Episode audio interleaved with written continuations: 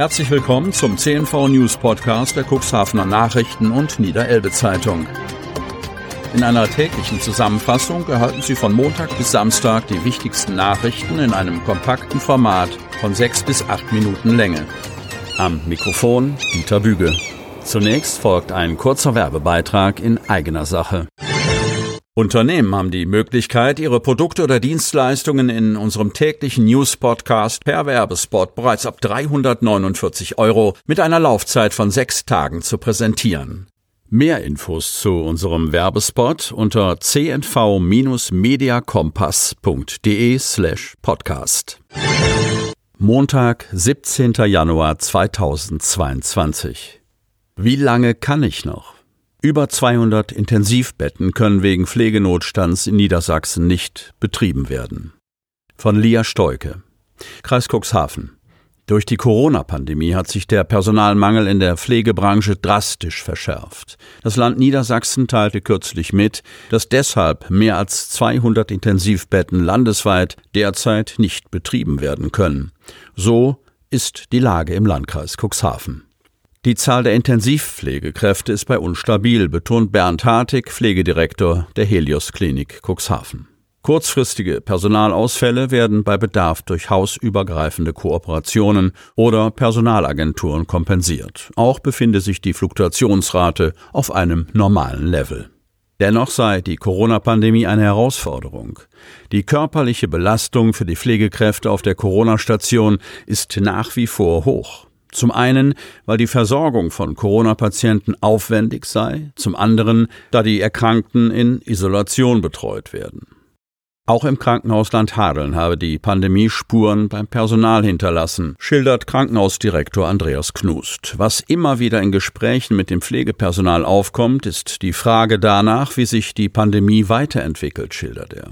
Die Ungewissheit und fehlende Zukunftsperspektive nach der langen Pandemiezeit mache ihnen zu schaffen. Knust betont, viele wünschen sich von der Politik ein klares Bekenntnis zur Pflege und eine andere Wertschätzung als Applaus. Seit Beginn der Corona-Pandemie stehe in Gesprächen mit den Mitarbeitern häufig die Frage im Raum, wie lange kann ich das noch? Obwohl zu beobachten sei, dass es schwerer werde, Fachkräfte in allen Bereichen zu bekommen, gebe es derzeit keine Personalnot im Krankenhaus Hadeln. Andreas knust weiter, eine Personalflucht oder extrem spürbare Auswirkungen können wir nicht verzeichnen. Anders sieht es bei der Diakonie Sozialstation Cuxhaven aus. Es möchte keiner mehr in die Pflege.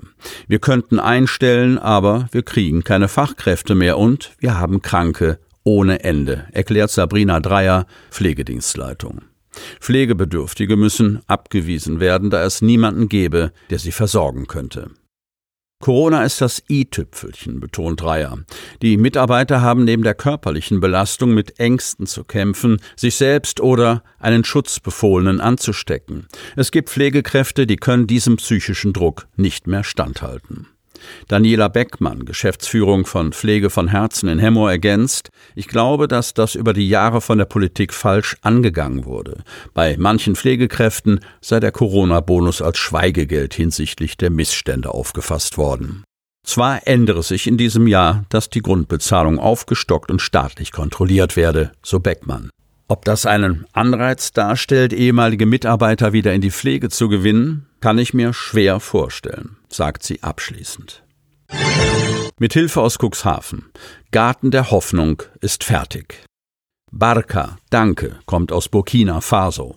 Perspektive für 30 Frauen und eine Flüchtlingsfamilie geschaffen. Cuxhaven. Baka ist Moré, eine der vielen Landessprachen im westafrikanischen Burkina Faso und heißt ganz einfach Danke, sagt die in Cuxhaven lebende Katrin Seifert, Gründerin des Vereins Wunschträume, Netzwerk für Mädchen- und Frauenprojekte e.V. Dieser Dank geht jetzt nach Cuxhaven. In dem kleinen Binnenstaat, einem der ärmsten Länder der Welt, ist an Weihnachten nicht nur der Wunschtraum einer Flüchtlingsfamilie in Erfüllung gegangen, sondern gleichzeitig der von 30 Frauen. Ravelgui Savadogo und seine Frau Kadiata Sepko waren mit ihren Kindern aus Basalogo, einer ländlichen Gemeinde im Norden des Landes, vor Terroristen in die Hauptstadt Ouagadougou geflohen. Für den Garten der Hoffnung, ein neues Projekt des Vereins, wurde ein Wächter und Hausmeister gesucht. Ravel Guy hatte Glück, war vielleicht genau zum richtigen Zeitpunkt am richtigen Ort und Projektleiterin Madame Rakieta Poiga hat ihn eingestellt. Außerdem haben 30 Frauen hier Arbeit gefunden. Sie legen Beete für Salat und Gemüse an und kümmern sich ums Gedeihen, um die Ernte und den Verkauf. Diese Arbeitsplätze werden ihnen Einkommen und Wertschätzung bringen. Dass der Garten so schnell verwirklicht werden konnte, ist dank vieler Einzelspenden von Cuxhavener Bürgerinnen und Bürgern überhaupt erst möglich geworden, erklärt Wunschträume-Gründerin Katrin Seifert. Anlässlich einer Projektreise, bei der auch Shanty-Chorleiter Udo Brozio dabei war, hatte Rakieta Poiga das Gelände am Rande der Hauptstadt gezeigt, welches ihrer Hilfsorganisation Bangre Noma für ein Gartenprojekt für Frauen zur Verfügung gestellt worden war.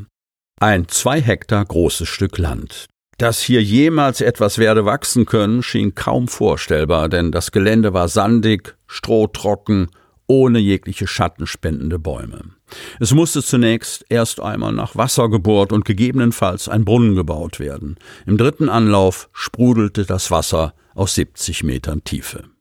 Es konnte also losgehen. Das Gelände wurde eingezäunt. Dann wurde der Wasserturm mit einem 5000 Liter fassenden Speicher und Solarpumpe gebaut, ein Gebäude für Gerätschaften und zum Wohnen für den Wächter sowie Latrinen. Gartengeräte wie Schiebkarren, Spaten, Harken, Gießkannen und natürlich Saatgut wurden gekauft. Für die Flüchtlingsfamilie mussten ein paar Sachen zum Anziehen, Schuhe, Matten zum Schlafen sowie eine kleine Grundausstattung an Hygieneartikeln und Lebensmitteln wie Reis, Mais und Öl gekauft werden, denn sie hatten außerdem, was sie auf der Haut trugen, nichts. Mit der Projektleiterin vor Ort Raketa Poiga arbeitet der Verein Wunschträume seit mehr als zehn Jahren erfolgreich zusammen. Schwerpunkt der gemeinsamen Arbeit ist der Kampf gegen weibliche Genitalverstümmelung sowie die Unterstützung von in Armut lebenden alten Frauen, alleinstehenden Müttern, ausgestoßenen Frauen oder Binnenflüchtlingen wie dieser Familie. Nun schrieb sie nach Cuxhaven. Im Namen aller Bangrenoma-Mitglieder sowie aller begünstigten Mädchen und Frauen vor Ort möchten wir für die großzügige Unterstützung, ihr Mitgefühl und ihr Engagement danken. Wir wünschen Ihnen allen und Ihren Familien das Beste dieser Welt, vor allem Frieden und Gesundheit. Barca. Damit Sie ab sofort keine Podcast-Folge mehr verpassen, benötigen Sie lediglich einen sogenannten Podcatcher. Auf den meisten Smartphones ist dieser bereits vorhanden. Falls nicht, dann suchen Sie ganz einfach in Ihrem App Store nach einem kostenlosen Podcatcher wie zum Beispiel Spotify, Apple Podcast oder AntennaPod. Selbstverständlich können Sie unsere Podcast-Folgen auch direkt über unsere Website unter cnv-medien.de slash podcast anhören. Die hörten den Podcast der CNV Medien, Redaktionsleitung Ulrich Rode und Christoph Käfer. Produktion Rocket Audio Production.